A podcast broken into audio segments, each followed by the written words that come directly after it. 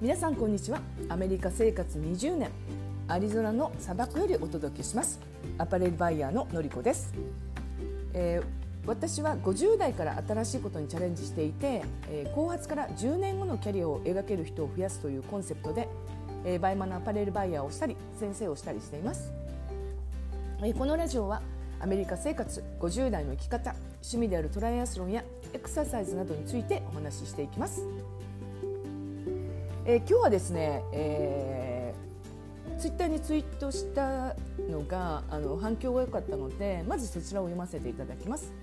えー、すごい共感しました。私も倍まで100万円稼げるようになるまで9ヶ月間は遊ぶ余裕もなかった。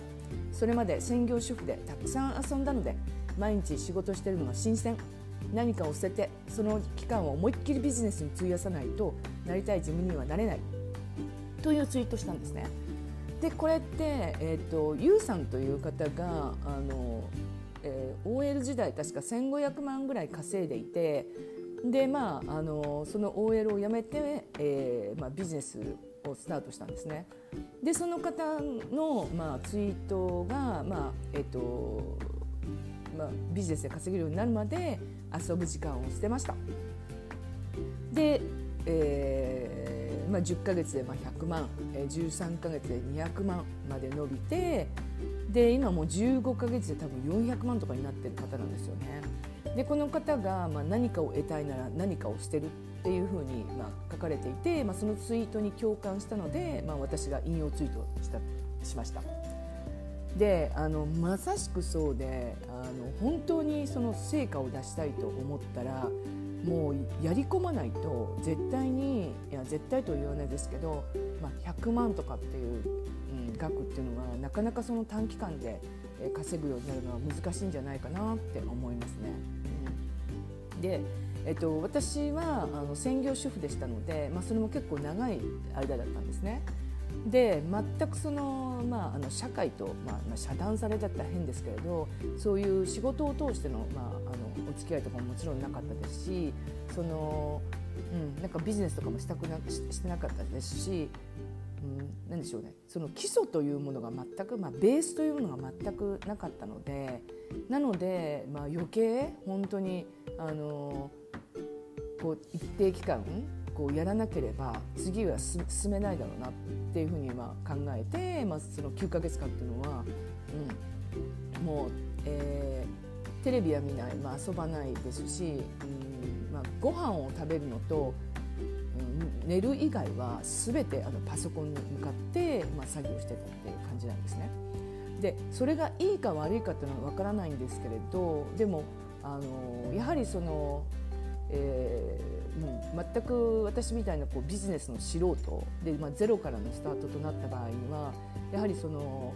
他のことにエネルギーを使ってるその使うこともできないしそのエネルギーをとにかくそのビジネスに使わなければ、うん、使わなければ多分成果はもう出せないっていうのは分かっていたので、まあ、そその期間に、まあ、全力で、まあ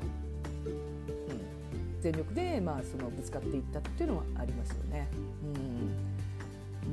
なので、まあ、1日23時間でっていうのは多分ゼロからのスタートだったらそれはかなり難しいかなって思うので、なので本当にもうあの、まあ、このぐらい自分が稼ぎたいっていうふうに思うんでしたらそれそれの、まあ、例えば半年とか期間を決めてあの、まあ、徹底的に、まあ、やり込むっていう時期があってもいいんじゃないかなっていうふうにあの思いますよね。うん、でえっと、私がここですごいその、まあ、頑張れたっていうその、まあ、原動力っていうのがあの、やるからには絶対成果を出したいっていう気持ちがまずすごい強かったんですね。でそれとあとはやっぱりそのずっと専業主婦だったのがこうまず仕事ができるっていうこと自体がもうすごい嬉しくてこのせっかくのこの仕事の機会をあのうんこのバイマというまあ仕事を自分が選んでこのまあ仕事のチャンスを得たのにここで挫折をしてしまったら多分、えー、また別のことをやっても同じように挫折を繰り返してしてしまうんじゃないかなっていう気持ちもありましたね。うん、うん、それと、まあ、自分が以前にこうこうなた何かをこうやろうと思った時に、まあ、あの半年ぐらい経って、まあ、なかなかこう進まないで半年ぐらい経った時にあ半年前にあの時からにしっかりやってれば今こういうふうになっていたんじゃないかっていう後悔を結構したんですね。なのでこの、まあ、後悔をしたくないっていうのもあったので、まあ、9ヶ月間っていう期間ともかくやろうっていうのを思いましたね。うん、で、えーとえーまあ、もう一つはあのやはりそのベースからのスタートなのであの、うん、自分一人ではなかなか難しいかなっていうその、まあ、あのビジネスの、まあまあ、プロというかそのバイマの、まあ、プロというそういう方に、まあ、教えを請うのも大切じゃないかなと思って私はその、えーまあ、バイマで有名な、まあ、先生にその、えーまあ、師匠として、えー、9ヶ月間も教えていただいたってもあるんですよね。でえっと、うん、多分うんもしそのコンサルティングをお願いしていなかったらこの結果は絶対に出ていなかったと思います。うん、でもちろんそのコンサルティングをお願いしてしたしたして自分が行動しなければ絶対に結果は出ない出ないですよね。例えば、えーとまあ、東大の、え東大にまあ入学合格したくてですごいもう高額なまあ予備校に入ってすごいいい先生にこう何ですか巡り合えたとするじゃないですか。でもそれでご自身が勉強しなければ合格って無理ですよね。うん、すごい、まあ、いい先生であの高額なお金払っても勉強しなければ多分難しいと思うんですよ。でそれと同じようにあの、まあ、コンサルティング、まあ、このビジネスのコンサルティングも同じでもうすごいあの方にあのコンサルを受けたとし受けさせていただいたとしてもやはり自身が、まあ、行動してしなければなかなかやっぱりその結果は出ないんじゃ出ないと思います。うん、で先日ですねあの、まあ、コンサルティングを受けるにあたって、まあ、どういうふうなあの、うん、どういうふうな、まあそのまあ、気持ちというか、まあ、どういうふうなあのやり方で、まあ、やっていくのがそのコンサルティングを受けさせていただいて、まあ、結果が出るかっていうことを、まあ、あの質問されたんですね。うん、で私その時にあのお答えしたのが、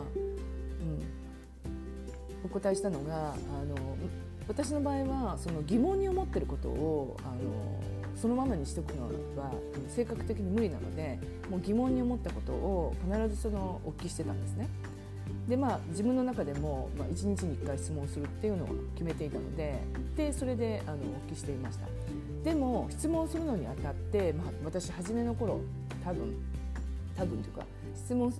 初めの頃の質問というのは、まあ、思考停止の質問というんですけれどすでに何も考えずにそのコンサルの先生にこれはこれこれはあのどう思いますか？みたいな感じでもう、うん、例えば何でしょうね、えー、バナナ100円ですがどうですか？みたいなそんな感じの、まあ、質問を聞きしての仕方をしてたんですよね。うん、そう。なのでその質問の仕方も大事で、うん。えーこのことについて、まあ、こう思うんですけれどこのことについて、まあ、自分はこういう意見なんですけれどもしくはこういうふうに思うんですけれど、まあ、いかがですか？みたいな感じでこう自分の意見をまず述べるっていうことがすごいあの大切ですよね。うん、でそのじ意見を、まあ、述べて、まあ、それをまあ書いていくうちにあの、まあ、アウトアウトプット療法っていうんですけれどこう書いてるうちに自分の考えってあのまとまってくるんですよ。不思議なことに。うん、でそれをコンサルを、まあ、受けさせていただいて、まあ、3か月目ぐらいに気が付いてこう質問してるとなんかもう最後にはなんか自分でこう、えーと、答えを導いてるみたいなとこが答えをまあ導けてるってことがあったんですね。なのでそのお伺い、まあ、おお聞きするっていうのはすごい大切なことででもその質問の仕方を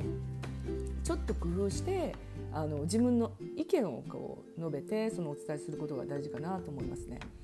うん、でもう一つはですねあのその質問に対して、まあ、あの回答が来るじゃないですか。でその回答が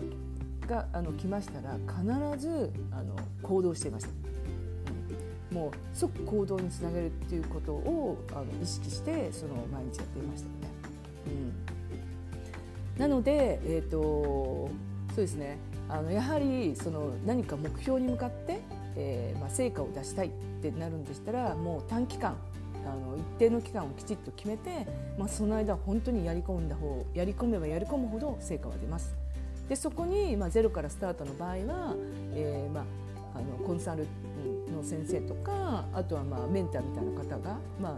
あのいますとすごくあのいますと、まあ、成果は出やすいですよね。でもそれにはあの行動しなければ